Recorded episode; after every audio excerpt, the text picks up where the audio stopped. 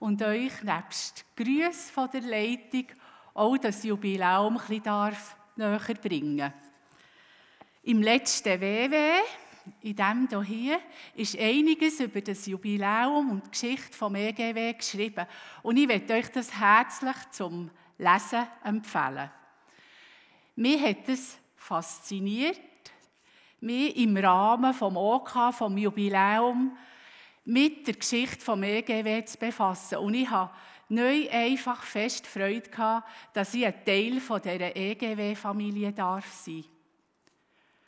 Ab 1870 ist im Schnitt so alle zehn Jahre eine Erweckungsbewegung durch die Schweiz gegangen. Und die hat gerade auf dem Land viele ergriffen. Und es hat aber immer mehr Spannungen gegeben.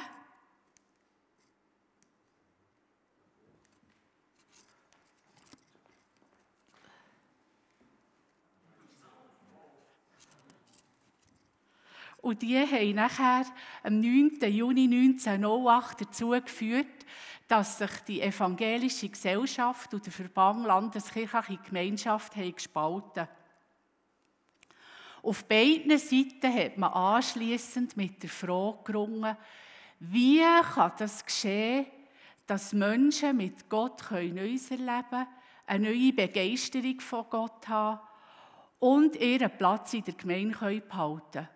Und das ist ja eigentlich eine Frage bis heute. Wie kann das, was ich selber mit Gott erlebe, eine Bereicherung sein für die anderen?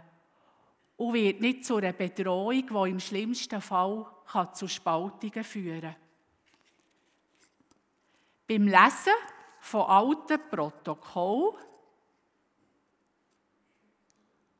oh ja, bin ich an meine IG-Zeit zu Waltering erinnert worden, so ab 1976. Und erst jetzt rückblickend habe ich gemerkt, wir waren dann eine gemischte IG, von EGB und von VLKG.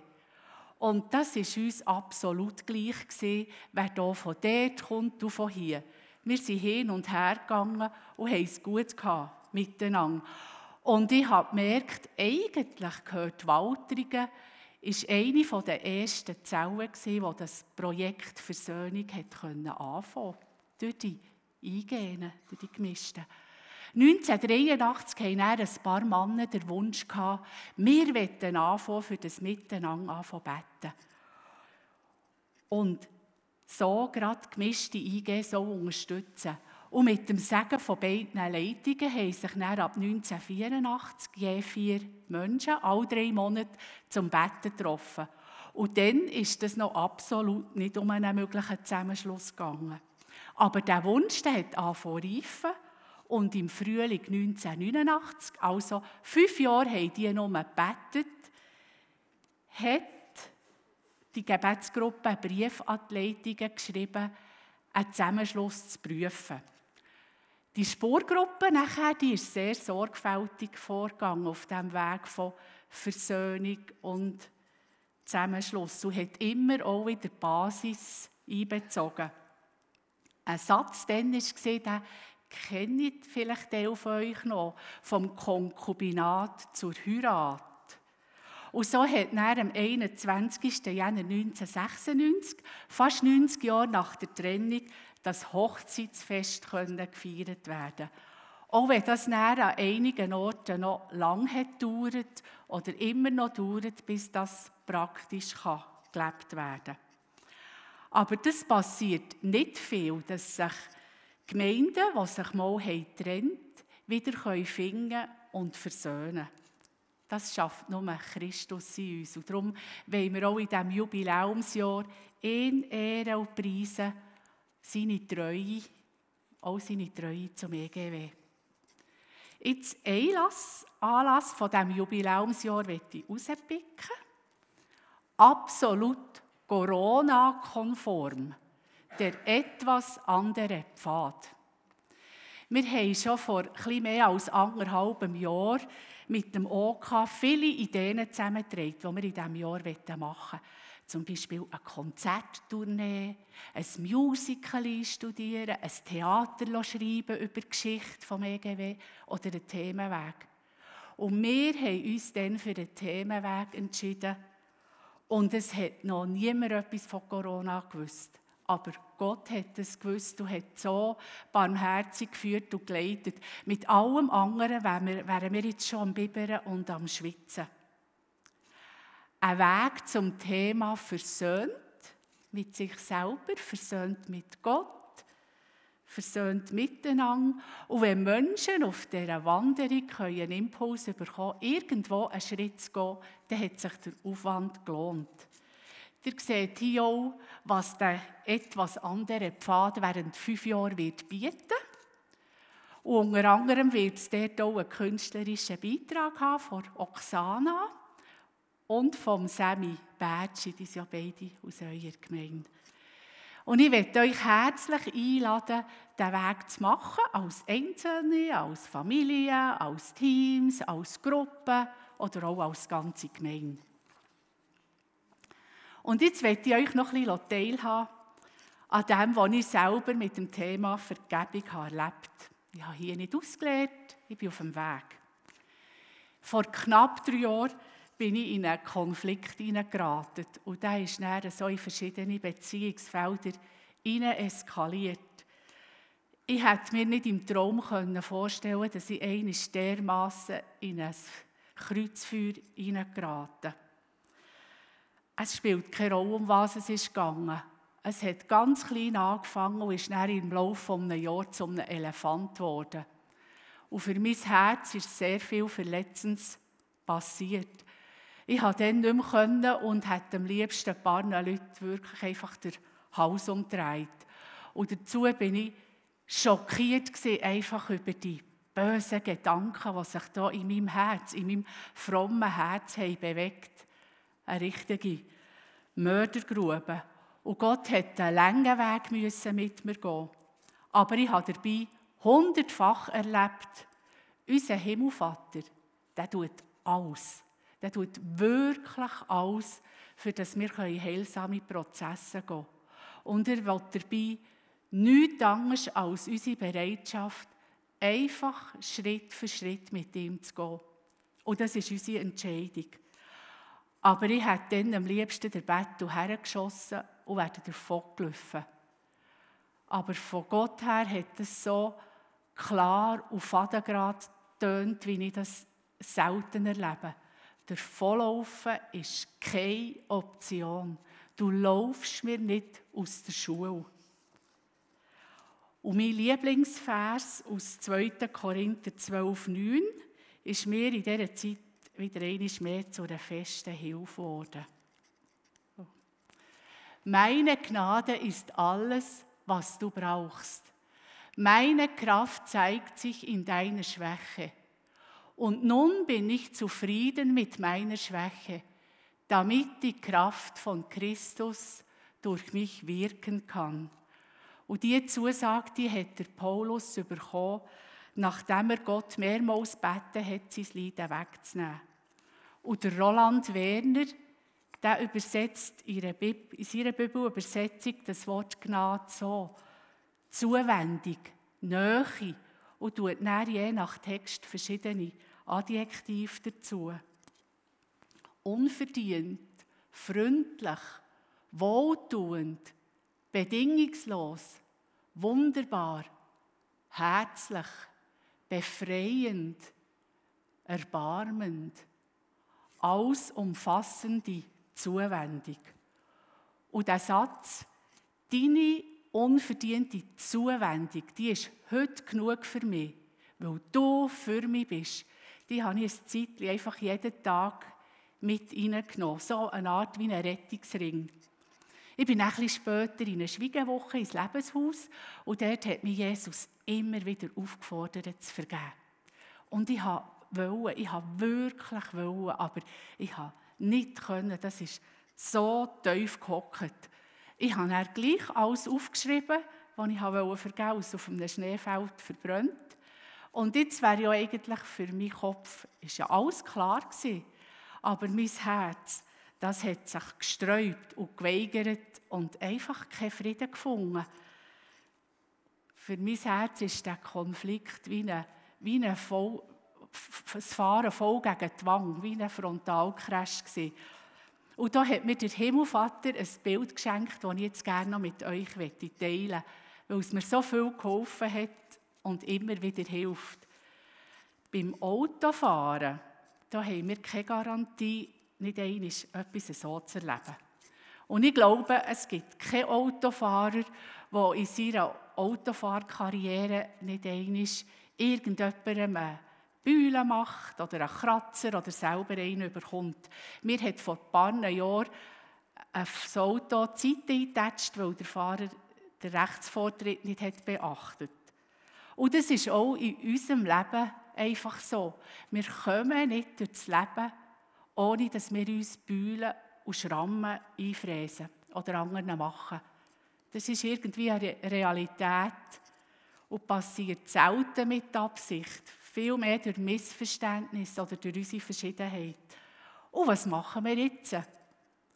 Bei Autoschäden ist das eine Sache für die da. Für die Haftpflichtversicherung. Die übernimmt den Schaden vom Verursacher und tut das wieder in die Ordnung. Ich habe dann einen neuen Kotflügel bekommen, der Rest ist ausgebühlt und gespritzt worden. Und ich habe Jesus gespürt, sagen, ich bin der anderen ihre Haftpflichtversicherung. Der Schaden, die Bühlen, die sie in deinem Herz haben gemacht die sind mein Spezialgebiet. Wenn du mir dein Herz her hast, dann kann ich heilen, reparieren, verbinden. Vielleicht nicht nur einmal, sondern immer wieder, bis der Schaden geheilt ist. Und das Werkzeug von Jesus, das ist nicht etwa ein Hammer, sondern seine Liebe, seine Annahme, sein Trost. Lass dir an meiner Gnade genügen. Und ich habe gespürt, wie Jesus mir hat gesagt, du hast die Wahl, das Angebot anzunehmen oder zu sagen, nein, ich will selber mit dem Verursacher verhandeln, mit ihm streiten. Und das würde man ja bei einer Versicherung nie sagen. Ich will selber schauen mit dem, was man die Bühne macht. Da wäre man ja irgendwo ein bisschen, ein bisschen blöd. Aber wenn es um unser Leben geht, sind wir manchmal ein bisschen, schon ein bisschen komisch. Und wenn er jemand unser Auto lädiert, ist es dann einfach auch nicht an mir, dem einen Bussenzettel zu verschreiben oder ihm den Ausweis zu nehmen. Und das ist auch im Zwischenmenschlichen so. Ich habe nicht das Recht, den anderen zu richten. Ich habe auch nicht das Recht, mich am anderen zu rächen. Das ist eine Sache zwischen dem anderen und Gott. Aber ich darf wissen, so wie Gott mit mir dran ist und wie ich darf Sachen buchstabieren und lernen und Fehler machen und wieder aufstehen, so will er das auch mit dem anderen. Aber das geht mir nicht an. Aber meine Verantwortung ist es, zu meinem Herz zu schauen und den Vergebungsprozess zu gehen. Und das kostet. Weil ich habe ja jetzt nicht vergessen, was ist passiert. Und immer und immer wieder habe ich Jesus müssen mein Herz herhaben, ihm mein Leid klagen und dann an ihn, an Haftpflicht versicherer Jesus loslassen. Und so passiert Vergebung. Und im Tanken von seiner Liebe und seiner Annahme geschieht Heilung für mein Herz und Frieden zieht ein. Es ist meine Entscheidung, unsere Entscheidung. Gott hat uns hier den freien Willen gegeben. Aber er hat alles da. Er hat wirklich alles da, für dass wir für, durch Vergebung können Heilung bekommen Aber er lässt uns die Freiheit, ob wir das annehmen wollen oder nicht. Und ich habe manchmal Jesus sagen, ich will es nicht annehmen, ich will mich eigentlich lieber rächen. Ich will zu meinem Recht kommen. Aber du, Jesus, du kannst es in mir. Und Schritt für Schritt hat mich dann auch Jesus geführt, wo ich noch auf andere zu musste, musste um Vergebung bitten oder etwas klären. Und genau so werden wir zu Brückenbauern, die zu anderen eine Brücke von der Versöhnung bauen. Ob sich dann der andere darauf einlädt, ist seine Entscheidung. Vergeben kann ich aber einseitig. Und zudem fordert mir Jesus im Neuen Testament x-mal auf. Und das ist vor allem für uns selber, für mein Herz, für mich selber. Und das Miteinander, das wird uns immer wieder Übungsfelder bieten, Vergebung zu trainieren.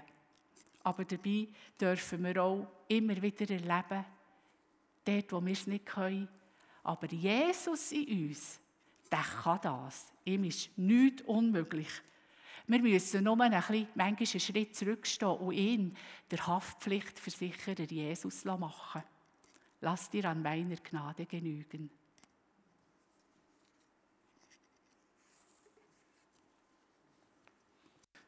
Nehmen wir das noch ein bisschen zurück. Dann sehe ich ein bisschen besser auf die Kamera da oder auf den, auf den Bildschirm. Ich habe im November vergangenes Jahr Gelegenheit gehabt, auf Bulgarien zu gehen, Nordwest, äh, Nordostbulgarien, in die Stadt Sliven. Und ich konnte dort einer Gruppe von jungen, motivierten Christen, einem Jüngerschaftskurs, äh, die katholischen oder äh, allgemeinen Briefe äh, unterrichten. Das sind nebst dem Hebräer sind das die Petrusbriefe, Jakobus, Judas ähm, und Judasbrief, die dort vorkommen. Und ich bezeichne das als ein Vorrecht, weil es ist etwas Schönes, wenn man etwas neu Entstehendem beteiligt sein In Bulgarien hat es vor 25 bis 30 Jahren eine grosse Erweckung gegeben, ähnlich wie es da in Italien der Fall war. Und dort sind ein Haufen Leute aus dem türkischsprachigen Raum zum Glauben gekommen. Das sind sogenannte Millet, sagt man denen.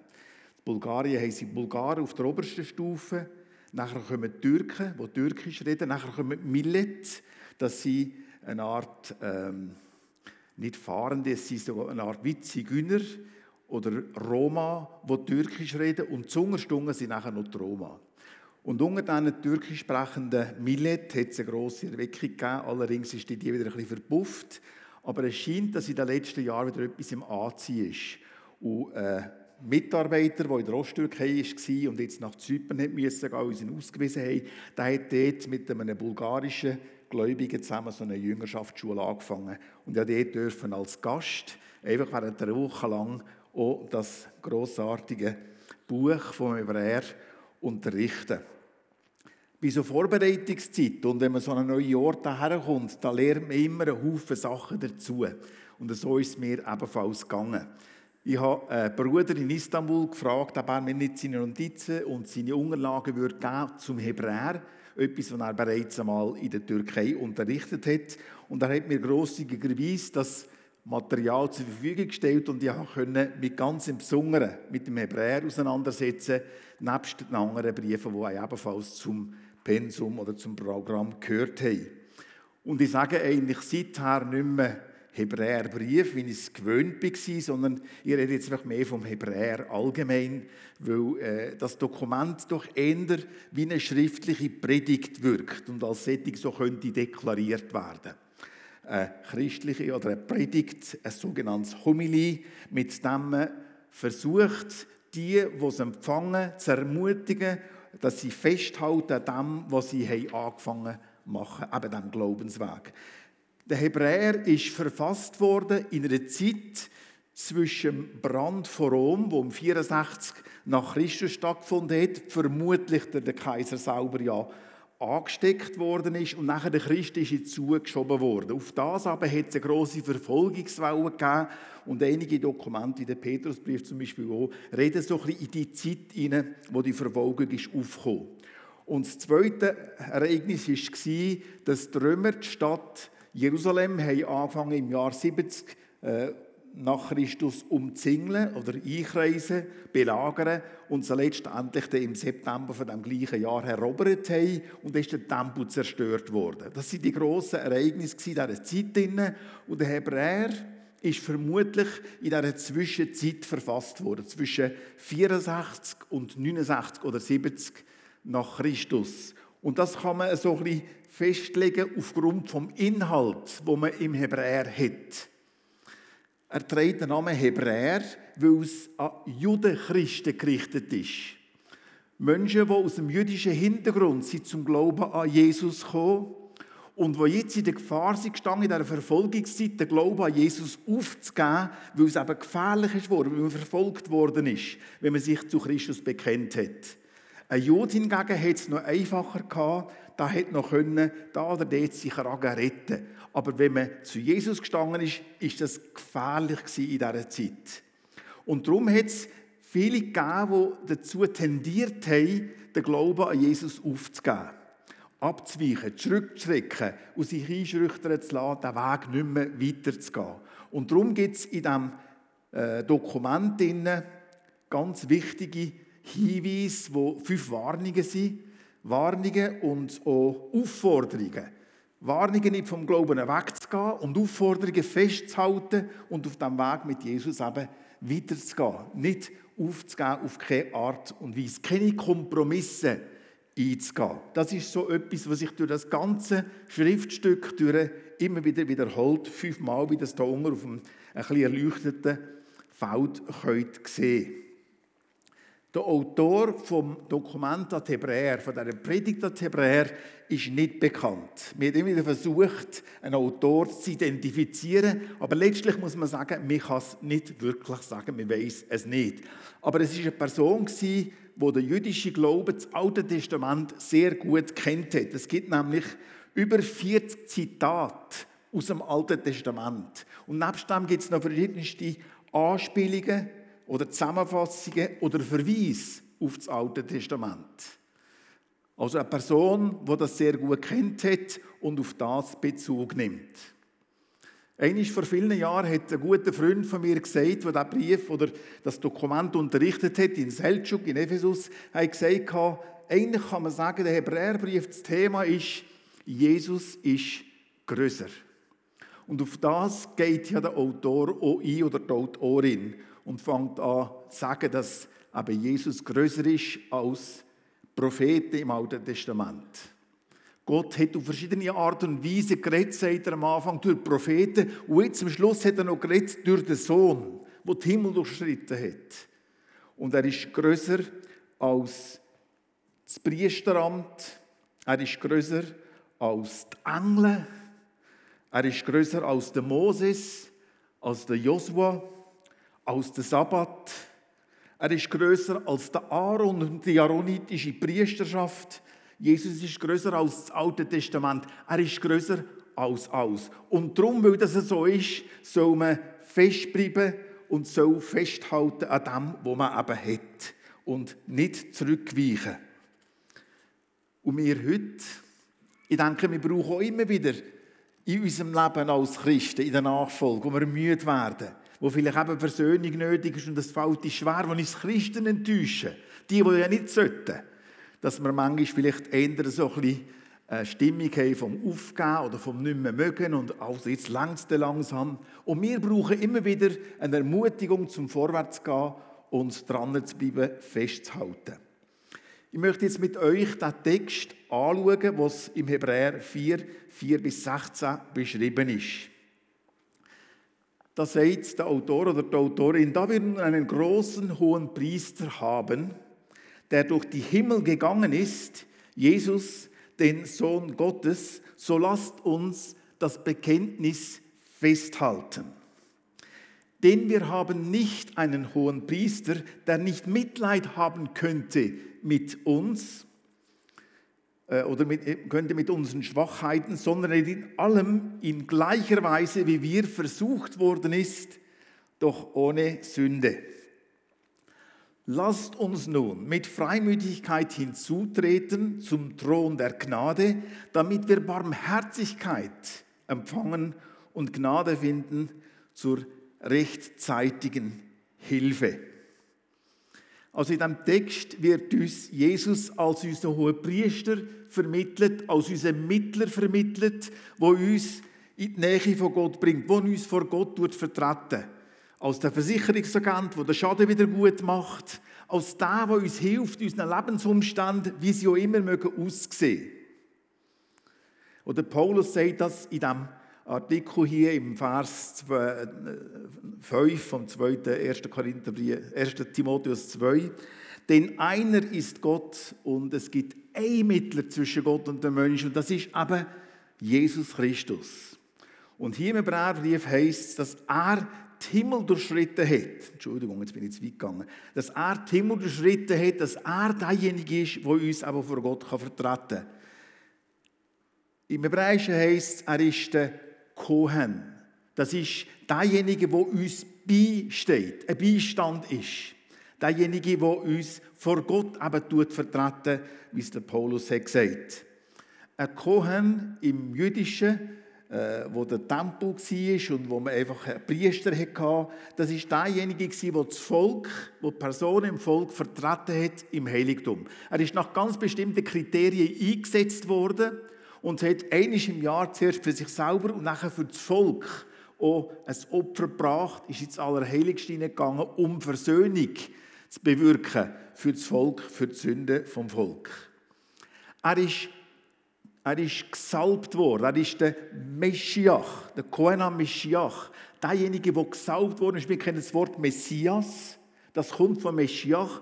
Und die griechische Form ist davon Christus. Und das heißt dann wiederum Christus. Also, er ist der Gesalbte. Christus ist eigentlich ein Titel von demjenigen, der uns vor Gott, von der allerhöchsten Instanz, vertreten. Er ist sogar der dreifach Gesalbte, wie einige Theologen sagen. Er ist als König, als Priester und Prophet, der dreifach gesalbte, all die Ämter vom Alten Testament erfüllt er in sich selber. Jede Person ist die Erfüllung von all dem, was man bereits vorher hatte. Unser Priester heisst es im Hebräer, hat die Himmel durchschritten. Wenn man das erste Kapitel vom Hebräer anschaut, dann sieht man dort, dass Jesus beschrieben wird als der, durch den alles geworden ist. Er ist als Schöpfer dargestellt. Im ersten Kapitel vom Hebräer wird das Wort für Gott, Theos, und das Wort für Herr, Kyrios, beides auf Jesus bezogen.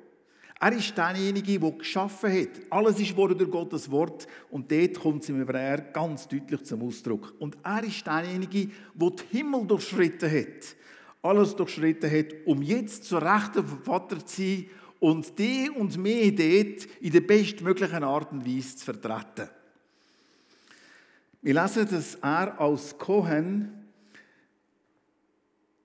denn wir haben nicht einen hohen Priester, der nicht Mitleid haben könnte mit unseren, und jetzt ist da nicht alles drauf, Schwachheiten. Ich muss das nächste Mal die Schriftstücke noch so ein bisschen weiter aufnehmen, dass man sie da alle sieht. Das ist nicht ganz gleich wie auf meinem Bildschirm die Heime offenbar. Aber wir haben einen, der uns versteht in unseren Schwachheiten. Weiss, wie wir empfinden. Und das ist dann mein erster Punkt. Er leidet mit in unseren Schwachheiten. Jesus leidet mit dir. Jesus weiß, wie du empfindet und leidet mit. Er hat Mitleid. Mir denkt das etwas Grossartiges und uns mir vor, wie wenn wir sagen, hast du das gehört? Weißt du das? Mit. Was? Er leidet mit. Ist das möglich? Mir kommt immer das Bild in Sinn bei diesem Luther-Film, wo man sieht, wie der Luther durch die Kirchenreihen durchgeht und sagt, da haben wir ja einen Gott, der barmherzig ist. Und die Leute hängen an seinen Lippen und schauen ihm hinten nach und können es fast nicht fassen. In dieser Zeit, wo einfach nur der Priester ein, wie der katholischen Kirche können vertreten vor Gott, wo man selber keinen Bezug hatte zu ihm.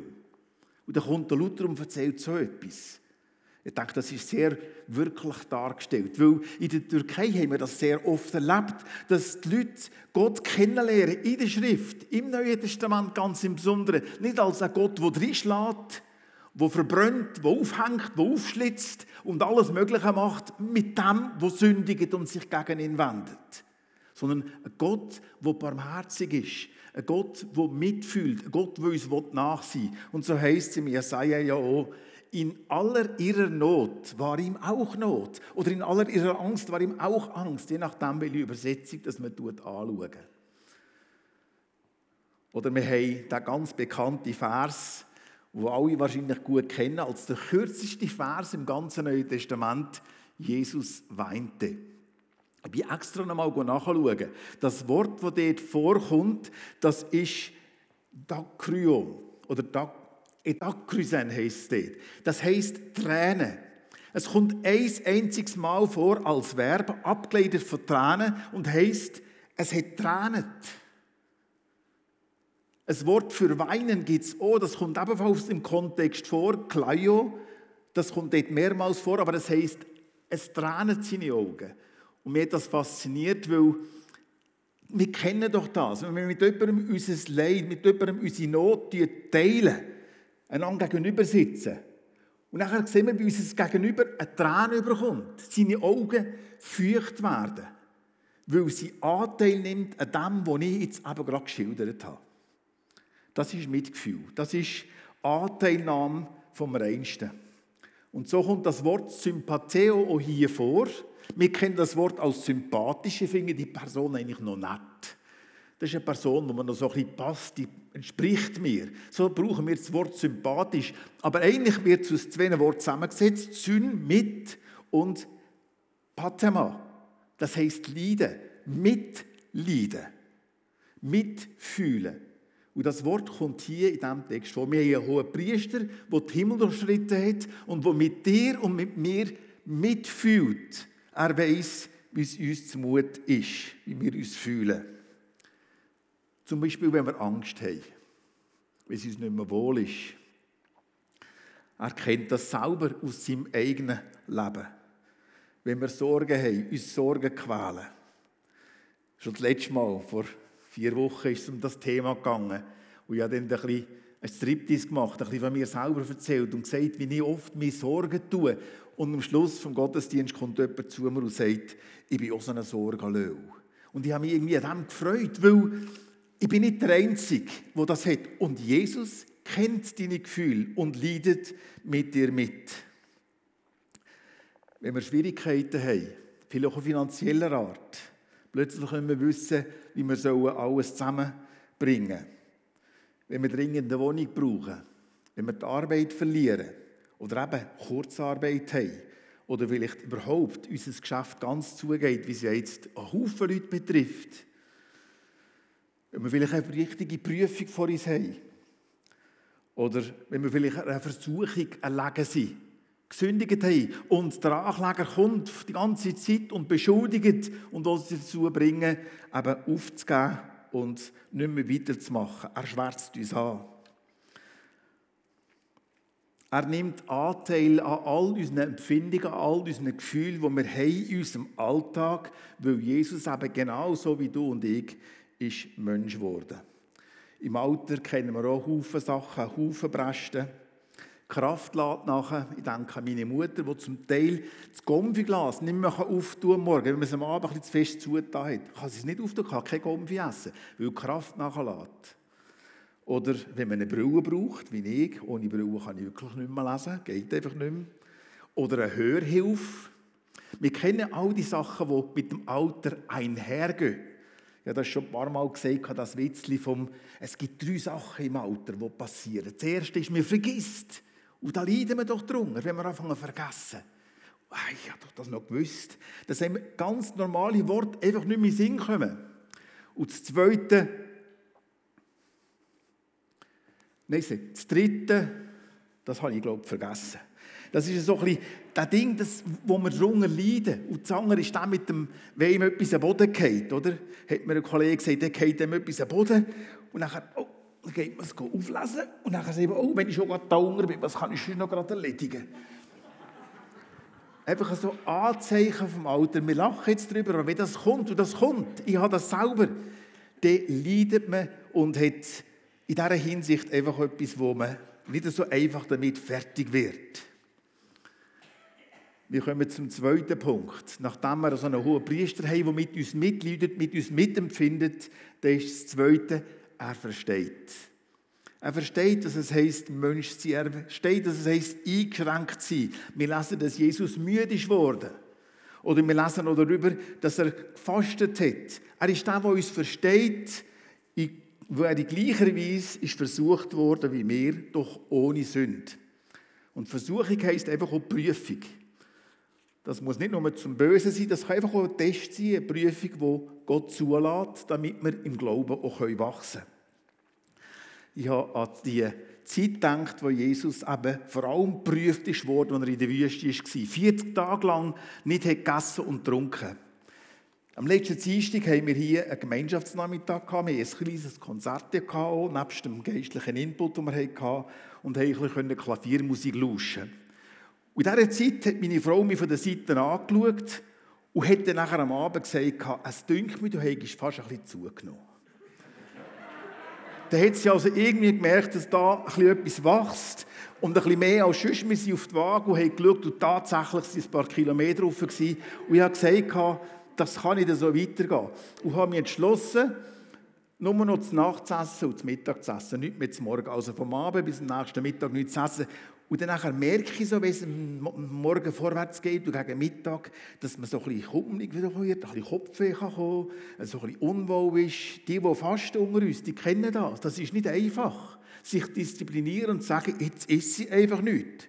Und vor allem das Zwischenin. Sie sagt mir du nimmst einfach zu viel Zwischenin.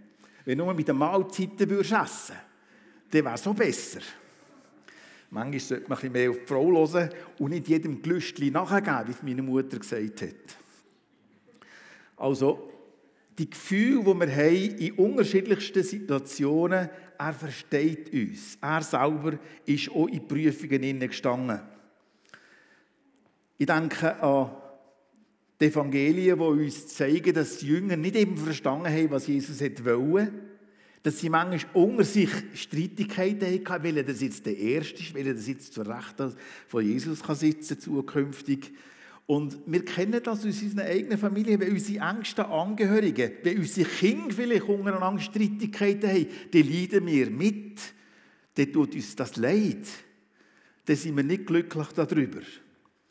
Und Kinder bleiben sie ja eigentlich immer, auch wenn sie selber erwachsen sind und selber Kinder haben und wir schon Großeltern sind, sind immer noch unsere Kinder. Und wenn sie nicht auskommen miteinander, dann tut das uns auch leid und tut uns auch weh. Und Jesus kennt das alles. Schrecken und Angst kennt er. Wir denken, der Garten Gethsemane, wo ihm richtig bewusst ist worden, was vor ihm liegt und wo sie Schweiß ist worden, so dick wie Blutstropfen. Die Ärzte zeigen, das sei ein Zeichen von äußerster Angst und Bedrängnis. Also Jesus kennt unsere Gefühlswelt durch und durch, weil er selber Mensch war. Er weiß, dass es heisst, Unrecht zu leiden, verletzt zu werden. Wir haben das vorher gehört. Eine Verletzung, wie schwer es ist, zu vergeben. Er kennt das. Geliebten Mensch zu verlieren oder beschuldigt zu werden zu Unrecht. Alle diese Erfahrungen kennt unser Kohen, unser Beistand, der, der uns vertreten tut. Auch wenn wir eben alt werden und im Alter immer mehr Sachen haben, die uns Not machen. Der Schmerz und der Verlust von einer geliebten Person zu erfahren, was das genau bedeutet, kann nur die Person wissen, die es eben bereits erlebt hat.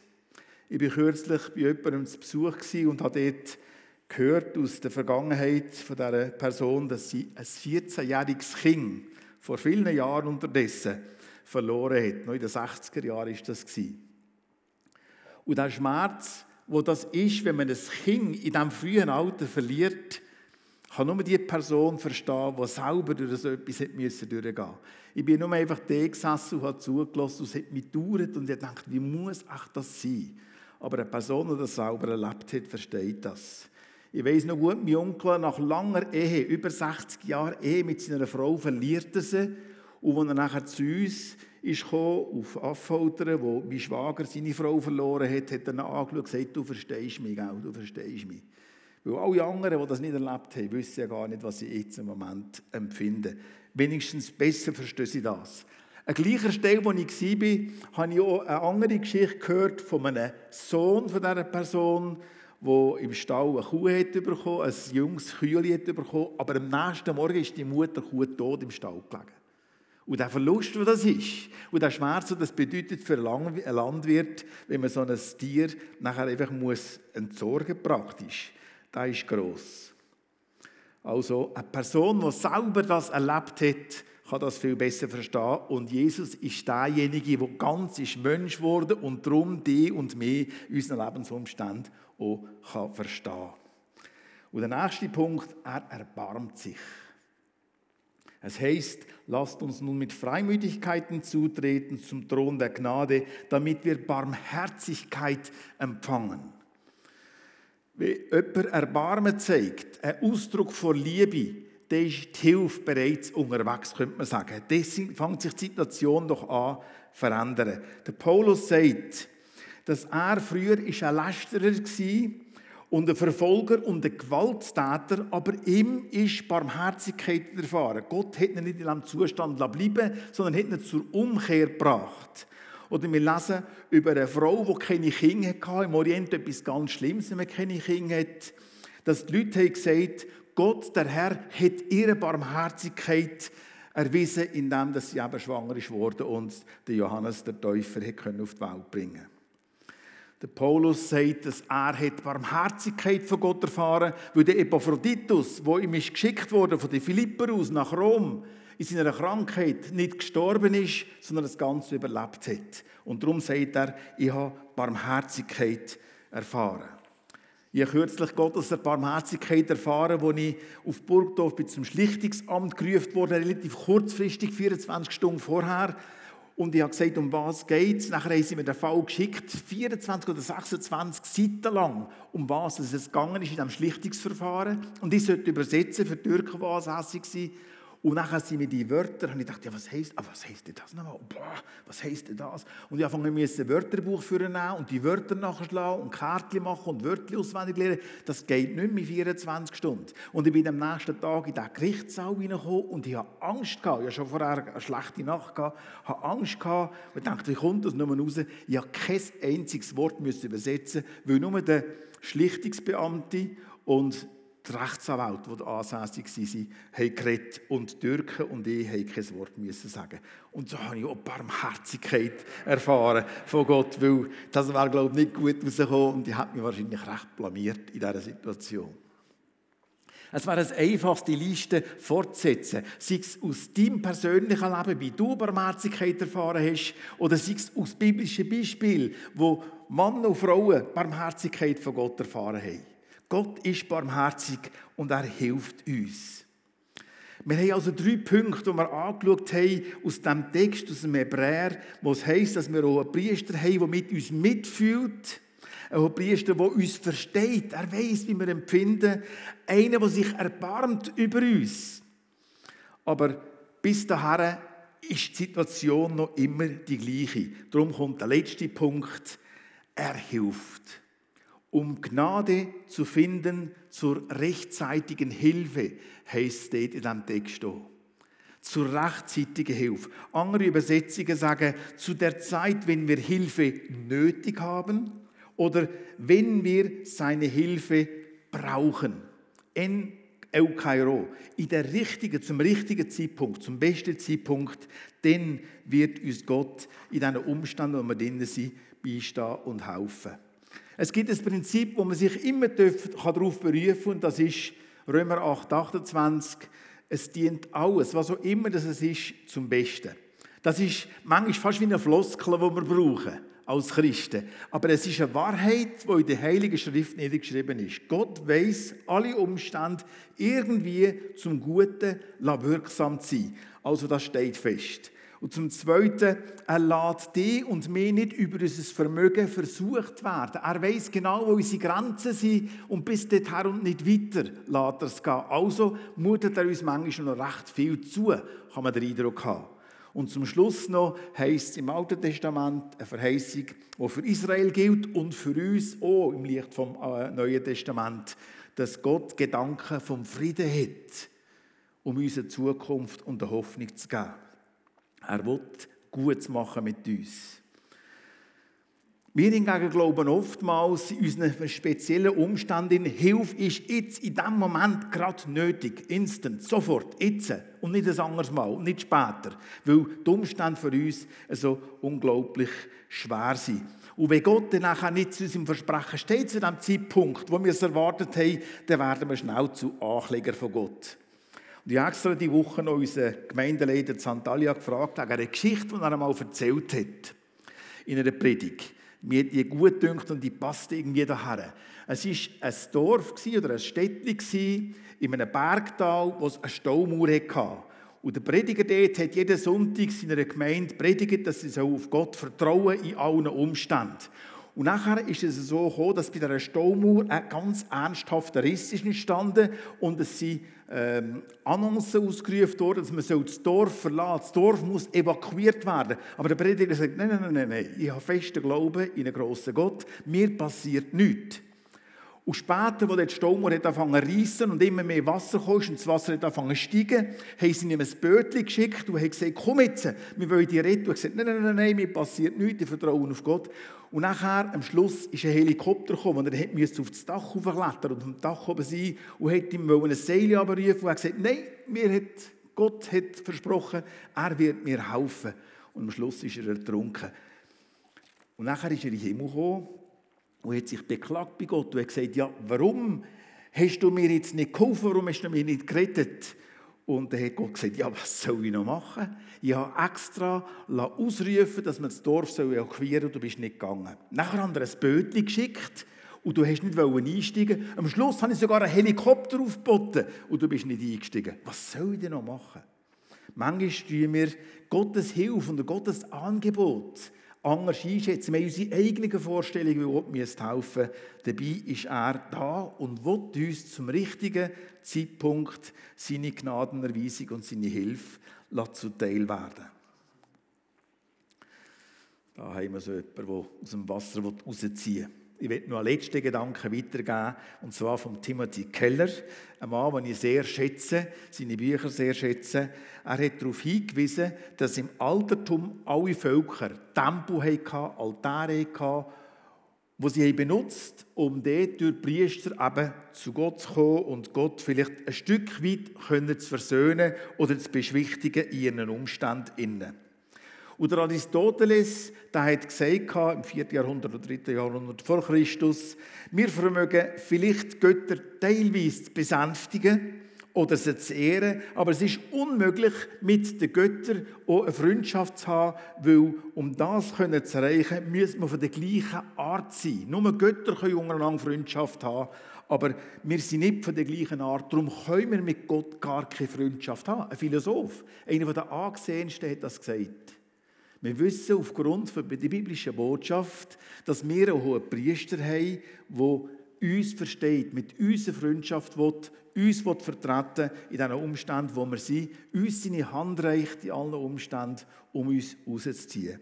Wir haben einen, der mit uns mitfühlt, einen, der uns versteht, einen, der sich erbarmt und einen, der die Hilfe zur rechten Zeit uns auch schicken, wenn wir sie annehmen.